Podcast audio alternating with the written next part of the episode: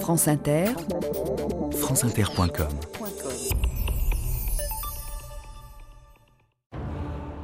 Le roi m'en a fait don ce soir pour mes étrennes. Dieu qu'il est laid, comme il est noir. Faites-le beau, tenez-vous droit. Pour votre récompense, je vous permets de me lécher le bout des doigts. il m'adore.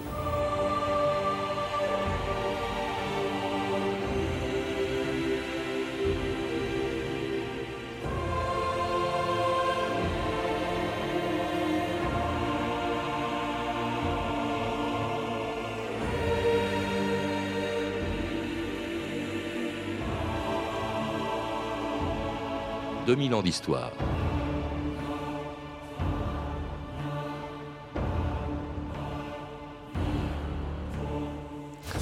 Depuis le temps où la comtesse du Barry faisait admirer à Versailles le domestique antillais que lui avait offert Louis XV, la condition des Noirs en France et le regard qu'on porte sur eux ont heureusement changé, allant de l'étonnement qu'on éprouvait jadis à l'époque où ils étaient si peu nombreux qu'ils étaient considérés comme des objets de curiosité jusqu'à la fierté qu'inspiraient les tirailleurs sénégalais quand ils étaient venus deux fois d'Afrique pour mourir à Verdun ou sur la ligne Maginot.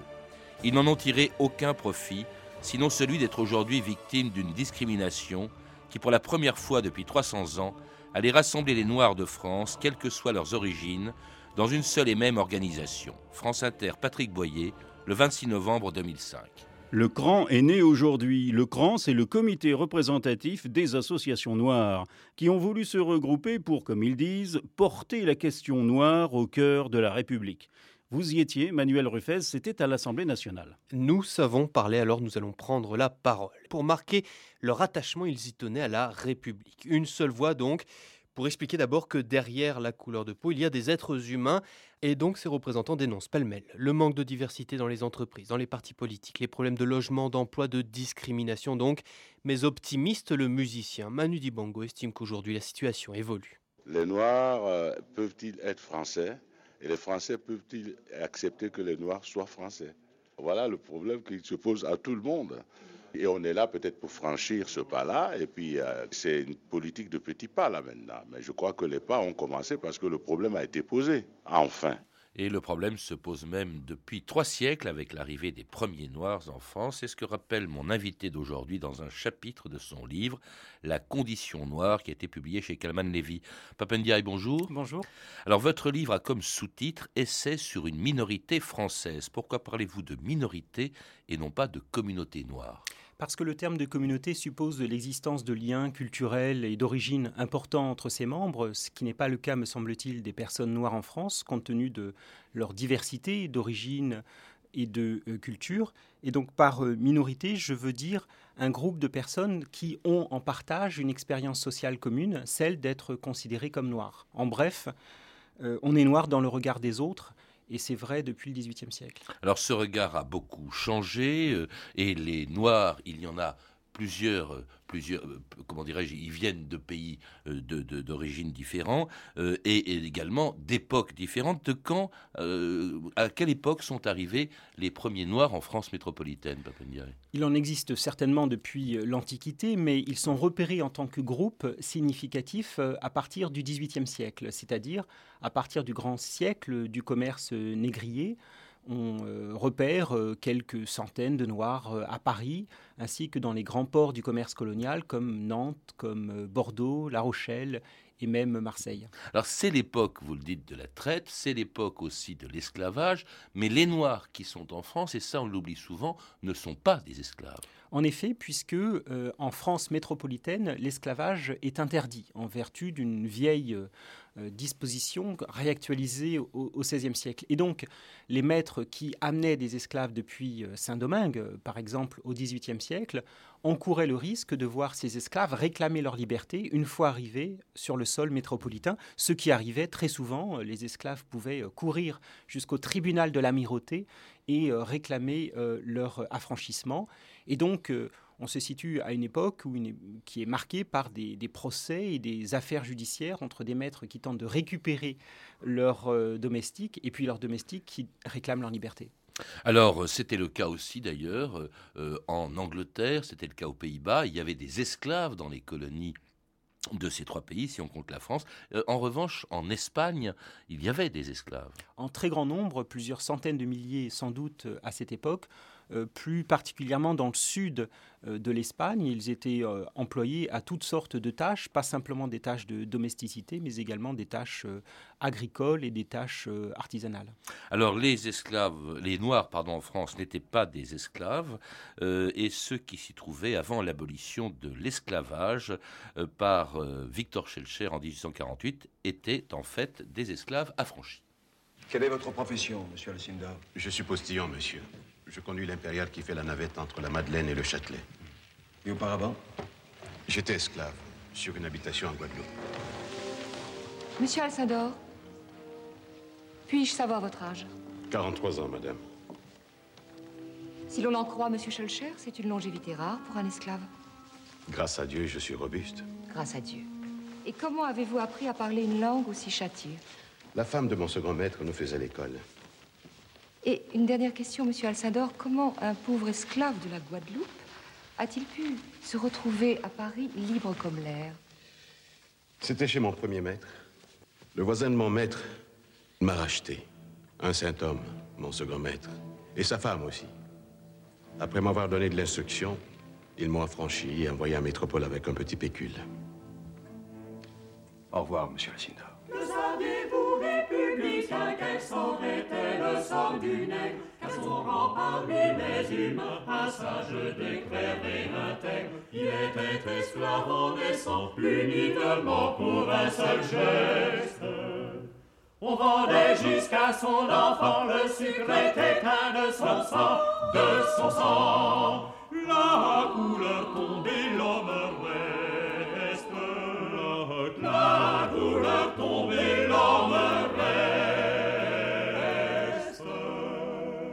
C'était le sextueur de la cité, La liberté des nègres, une chanson de l'époque de la Révolution française. À une époque, Papendia, vous le rappelez, les Noirs, euh, pendant tout le 18e et jusqu'à la fin du 19e, étaient très peu nombreux en France métropolitaine. Oui, on estime qu'ils euh, constituaient environ 5000 personnes euh, à la fin du 18e siècle, ce qui est très peu pour une population totale d'une vingtaine de millions de personnes et un peu plus. Ils étaient plus nombreux en Grande-Bretagne, par exemple, environ 10 000. On perd un peu leurs traces au XIXe siècle, sans doute parce que cette population se fond en partie dans euh, la population laborieuse française métropolitaine, dans la domesticité des environs de Nantes, dans le monde artisanal du centre de Paris, au voisinage de la Cour des Miracles, où on les repérait encore en assez grand nombre au XVIIIe siècle. Et euh, il est probable donc qu'à la fin du 19e siècle, ils ne dépassent guère les 2 à 3 000 personnes. Qu'est-ce qu'ils faisaient justement? Quelles étaient leurs activités une fois qu'ils étaient en France métropolitaine? Essentiellement des activités de domesticité, puisqu'ils étaient amenés souvent par leur maître à cette fin pour servir dans les grandes maisons aristocratiques de Nantes, de Bordeaux ou bien euh, de Paris.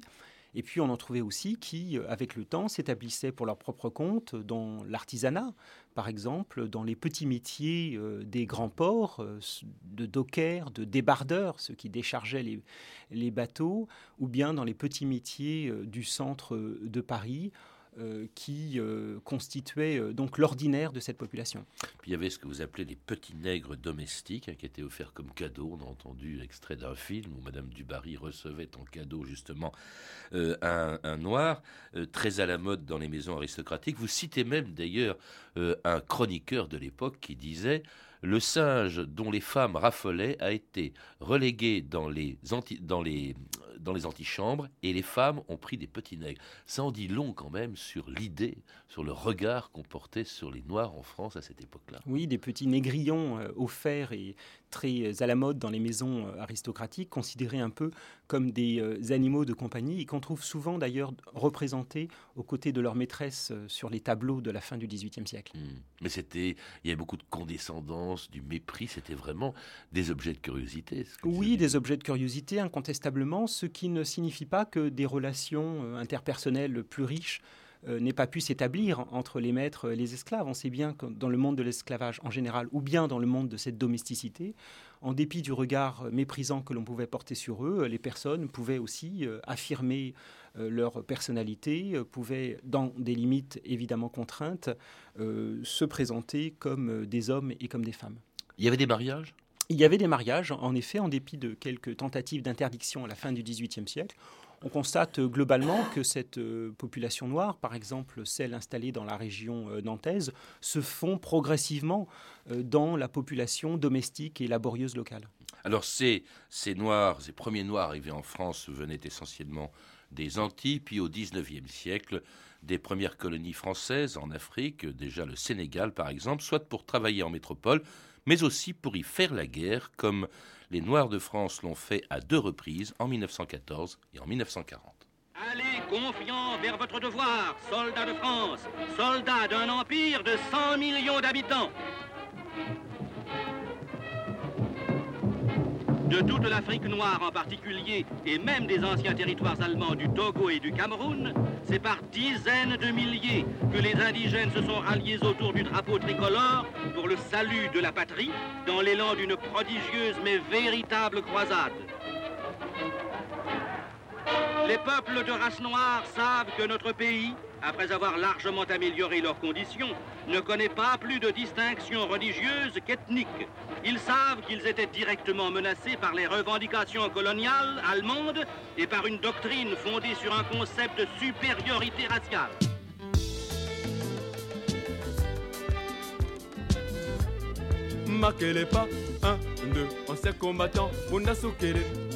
pas, et ancien combattant, Tu ne sais pas que moi je suis ancien combattant.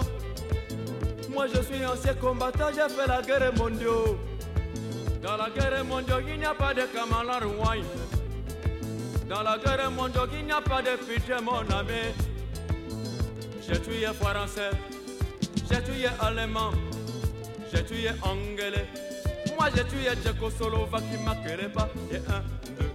combattant, on a sauqué, marquez le pas,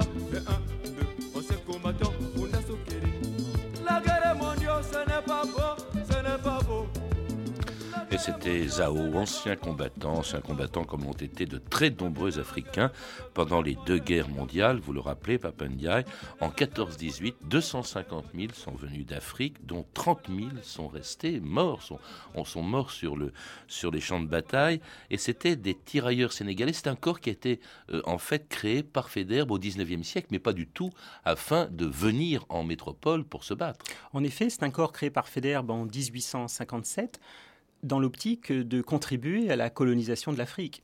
Et il faut attendre le début du XXe siècle, le livre du général Mangin, La Force Noire, pour que soit théorisé l'emploi de ces tirailleurs en dehors des zones coloniales, en particulier en Europe, lorsque la guerre contre l'Allemagne commençait à se profiler. Tirailleurs souvent d'ailleurs considérés dans leur pays d'origine comme des traîtres parce que justement ils avaient participé à la colonisation. Oui, et jusqu'aux dernières euh, équipées de la colonisation, dans les années 50, euh, l'expédition de Suez, la, guerre d'Algérie ou bien la guerre euh, d'Indochine, Sangor parlait en 1945 des dogues noirs de l'Empire. Et donc un regard effectivement assez critique était porté sur eux avant que plus récemment ils n'apparaissent plutôt comme des victimes finalement de la colonisation elle-même et puis aussi d'une certaine forme d'ingratitude de la France à leur égard, en particulier en ce qui concerne les fameuses pensions cristallisées. Alors cette arrivée dès 1914 euh, massive euh, de euh, ces tirailleurs sénégalais change bien sûr d'abord le nombre des Noirs présents en France pour beaucoup dans beaucoup de régions reculées de France, on en voit pour la première fois, le regard change, et il y a aussi une autre présence que vous citez, et dont j'avoue que, j'ignorais l'importance, c'est celle de Noirs venus des États-Unis, car il représentait, dites-vous, euh, il représentait le tiers des Américains venus en France en 1917. Oui, et donc on a à la fois du côté des Africains, mais aussi des Américains euh, des États-Unis, des Noirs, on a un afflux de population noire qui euh, change euh, l'histoire de notre pays d'une certaine façon, parce que c'est bien l'occasion d'une rencontre qui, jusque-là, n'avait eu lieu que de manière extrêmement partielle dans les villes dont on parlait tout à l'heure. Et cette rencontre est bien et l'occasion de, de relations qui ne sont pas si mauvaises que ça. Les, les tirailleurs ont fait état de leur marraine de guerre. il y a des relations qui sont parfois si proches, d'ailleurs, que les autorités euh, s'en inquiètent et tentent d'y mettre le, le haut là rencontre d'ailleurs avec également des Noirs américains euh, qui sont évidemment dans le statut, enfin dont le, regard qu'on porte sur eux n'est pas du tout le même que celui qu'on porte sur eux. aux États-Unis. C'est l'Amérique du Ku Klux Klan à cette époque-là. Et donc pour eux, c'est bien une libération, c'est une stupéfaction que d'arriver dans un pays blanc, la France, et d'être servi dans les cafés, d'être bien accueilli et ils en tirent une forme de gratitude à l'égard de la France qui a persisté jusqu'à aujourd'hui d'ailleurs dans la communauté noire américaine. C'est tout à fait frappant de voir comment les souvenirs des anciens combattants se sont euh, perpétués euh, jusqu'à nos jours. Et puis bien sûr, les Noirs américains amènent avec eux euh, des traditions musicales mm. en particulier qui stupéfient les Français. Oui, le charleston, le jazz, et puis alors dans les années 20, la voix d'une chanteuse noire venue d'Amérique, la vedette d'une célèbre revue qui se produisait en 1924 au théâtre des Champs-Élysées, Joséphine Baker. Le théâtre des Champs-Élysées Musical présente pour la première fois à Paris une revue nègre. Quand je suis arrivée euh, en France 1924, comme vous le savez, c'était la mode de les femmes. Des femmes étaient très blanches, de peau jolie et, pâles. Euh, toutes les femmes étaient roses, euh, roses pâles avec la, poudre de riz tout à fait blanche pour se rendre encore plus blanche que c'était la peau naturelle, les longs cheveux. Moi, je suis arrivée en en diable, disons-nous, avec le coupe de cheveux à la garçonne, la peau bronzée. Je voudrais être blanche, pour moi quel bonheur, si mes seins mes hanches changent de couleur. Les Parisiens à joint le pain se faisaient gloire, au soleil d'exposer leur rein pour être noir, moi pour être blanche j'allais me roulant parmi les avalanches en du Mont Blanc. Ce stratagème d'un Aveyron, j'avais de l'air dans la crème d'un petit et oui, pendant que les Parisiennes des années 20 rêvaient d'avoir la peau aussi sombre que celle de Joséphine Baker, hein, c'était l'époque où le bronzage devenait à la mode, ben celle-ci chantait Si j'étais blanche. Alors le l'intérêt comme ça des, des Français pour cette culture noire venue euh, d'Amérique, euh, vous dites qu'elle est assez ambiguë, Papania. Vous parlez de négrophilie, mais vous dites aussi qu'elle était motivée par la recherche du primitif, de la déviance sexuelle, de la sauvagerie, et s'inscrivait dans le droit fil des conceptions racialisées et culturalistes dominante. Oui, dans la mesure où en effet on allait voir euh, un spectacle comme celui de la Revue Nègre pour euh, s'esbaudir devant euh, l'exotisme finalement, un exotisme représenté sous la forme de contrées lointaines, chaudes, avec des, des palmiers et puis des, des, personnes qui rentraient assez bien dans le, dans le droit fil des, des stéréotypes de l'époque. Joséphine Baker qui chantait avec un pagne fait de bananes. Exactement, mais le génie évidemment de, Joséphine Baker, ce qui en fait une, grande artiste, c'est aussi de, subvertir euh, ces stéréotypes et de, proposer quelque chose d'autre euh, au-delà des, représentations que les, que les gens attendent. Exotisme facile, je disais, mais aussi des formes euh, d'érotisme associées aux, femmes noires et, et, popularisées à ce moment-là. Et puis alors beaucoup de paternalisme, c'est aussi l'époque où l'expo coloniale montre les Noirs un peu aussi comme des objets de curiosité, où il y a cette fameuse publicité euh, d'une célèbre marque de chocolat en poudre, Yabon Banania. Voilà, publicité qui date de 1914, puisqu'elle euh, fait référence directement aux, tirailleurs africains qui euh, débarquent en septembre 1914, mais qui a largement survécu à la Première Guerre mondiale et qui véhicule en effet une forme de racisme assez bonasse, assez condescendant, qui trouve à s'exprimer en effet pendant l'exposition coloniale de 1931 qui vise à présenter à la population française, outre les Noirs d'Afrique, mais il y a d'autres, évidemment, d'autres peuplades euh, qui, sont, euh, qui sont présentes dans cette exposition coloniale, qui vise à, présenter les, merveilles euh, de, de l'Empire dans une logique qui est une logique primitiviste, c'est-à-dire, au fond, on présente les différents peuples comme en proximité avec l'état de nature, pas tout à fait entré dans l'histoire, mais c'est évidemment la colonisation qui permettra grâce au fardeau de l'homme blanc, à ces peuples d'atteindre euh, la civilisation et la culture française. Et qui permet d'ailleurs à certaines élites noires également de venir en France faire des études. C'est le cas de Senghor, le premier Africain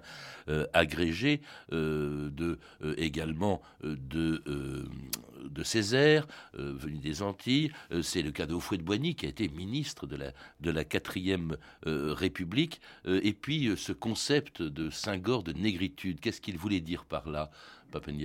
Donc Sangor et, Césaire se, rencontrent au, milieu des années 30 et euh, euh, inventent même un, journal, l'étudiant noir, qui paraît à partir de mars 1935. Et c'est dans ce journal que la notion de négritude est popularisée. Au fond, ce qu'il voulait dire par là, c'était une manière de valoriser des cultures et des manières d'être dont la culture française voulait faire honte.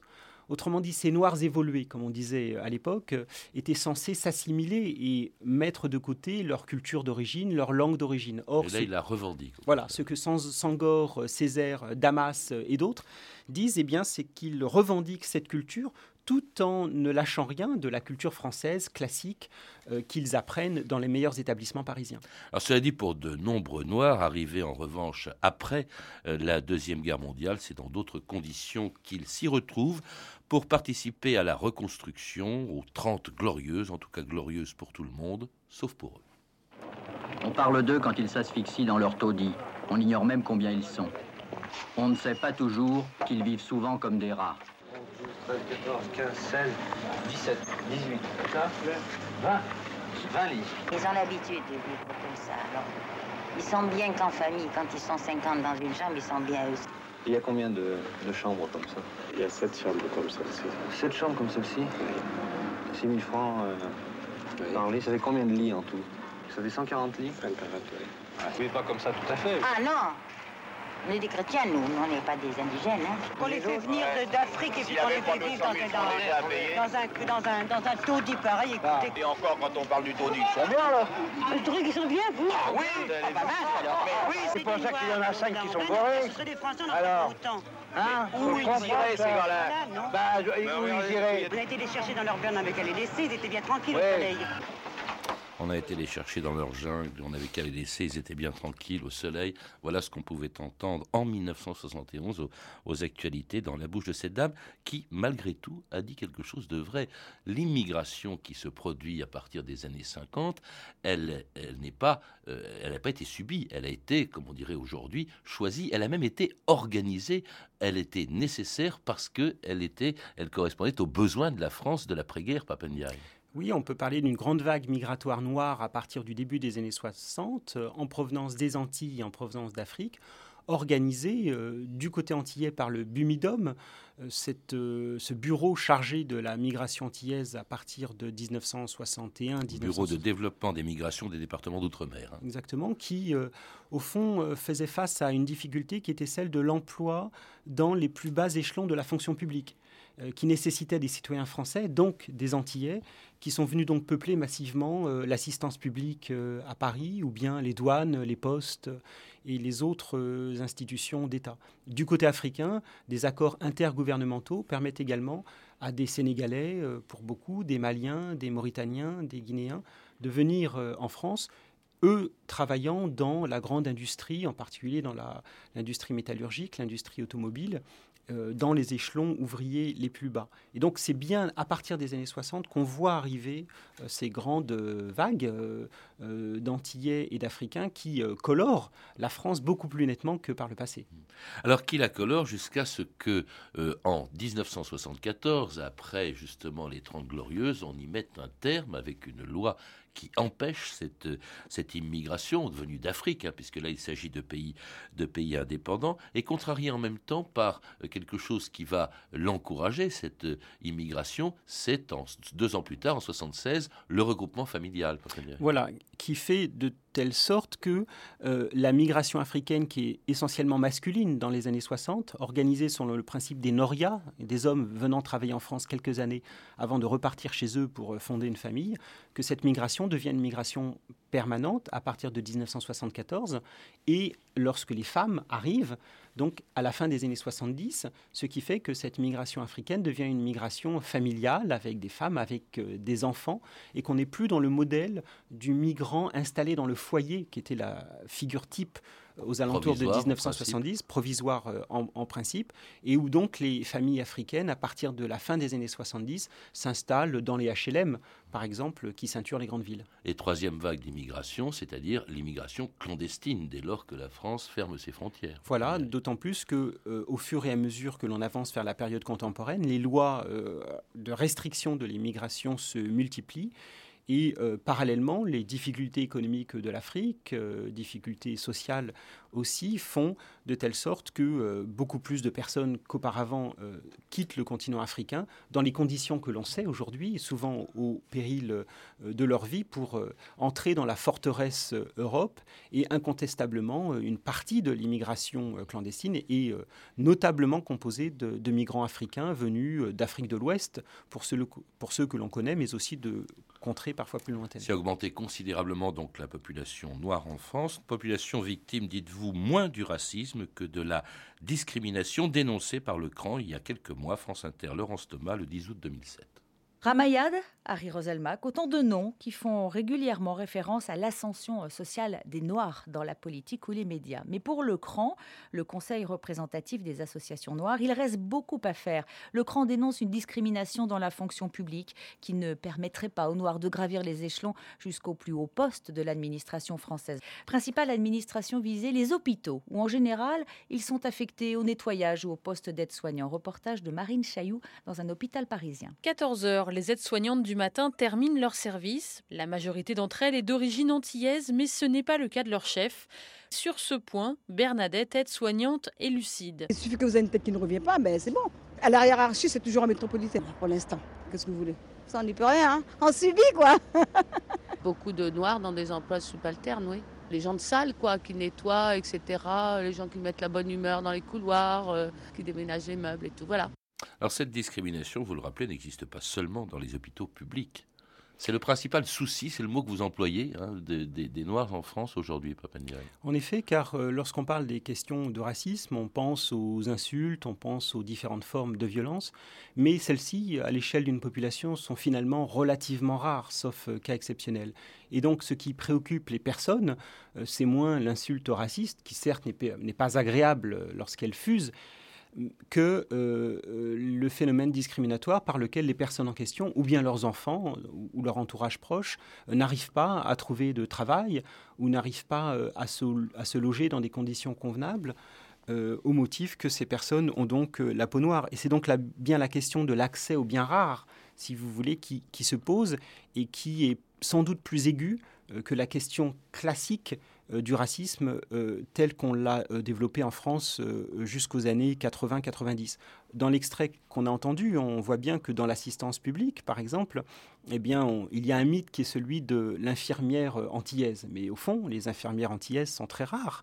Les antillaises ou les antillaises sont placées dans des positions inférieure euh, du côté des aides-soignants, du côté des, filles de salle, avec très peu de mécanismes de promotion pour euh, les faire euh, grimper dans la hiérarchie professionnelle. Et donc là, on a bien, y compris dans une institution d'État, un phénomène discriminatoire qui est très fort, et cela joue, ma foi, dans bien d'autres domaines professionnels de notre pays. Et pourtant aussi, on l'a entendu, Papandiaï, au début de l'archive que l'on vient d'entendre, il y a Ramayad, il y a Harry Roselmack, les mentalités mentalités changent quand même. Les mentalités changent et de, cela il faut se réjouir bien entendu, mais il faut veiller à ce que la nomination de quelques personnes, y compris des personnes de grande qualité, euh, ne masque pas euh, la réalité quotidienne des discriminations. Et de ce point de vue-là, euh, il y a quelques doutes à avoir sur, non pas sur les personnes dont on parle, mais sur les efforts qui sont effectivement consentis pour lutter au quotidien contre les discriminations. Et de ce point de vue-là, il y a encore beaucoup à faire, même s'il ne faut pas non plus négliger les progrès qui ont été euh, accomplis ces dernières années. Merci Papendia. Et je, rappelle donc que vous êtes l'auteur du livre La condition noire, et c'est sur une minorité française, un livre qui vient de paraître aux éditions Calman vie et donc euh, dont tout un chapitre est, est, euh, consacré justement à cette histoire des Noirs en France depuis trois siècles. C'est une histoire peu connue et euh, dont je recommande la lecture. Vous avez pu entendre des extraits de deux films, Les Perles de la Couronne de Sacha Guitry, disponible en DVD aux éditions Gaumont, et Victor Schellcher, L'Abolition, un téléfilm de Paul Vecchielli, ainsi qu'un extrait du documentaire Noir d'Ardo Ngacha, diffusé sur France 5 en 2006. Vous pouvez retrouver toutes ces références par téléphone au 32 30, 34 centimes la minute ou sur le site franceinter.com. C'était 2000 ans d'histoire à la technique Alain Gadan et Stéphanie Coulon, documentation et archivina Emmanuel Fournier, Claire Destacan, Franck Olivard et Élise Médétournion, une réalisation de Anne Kobilac.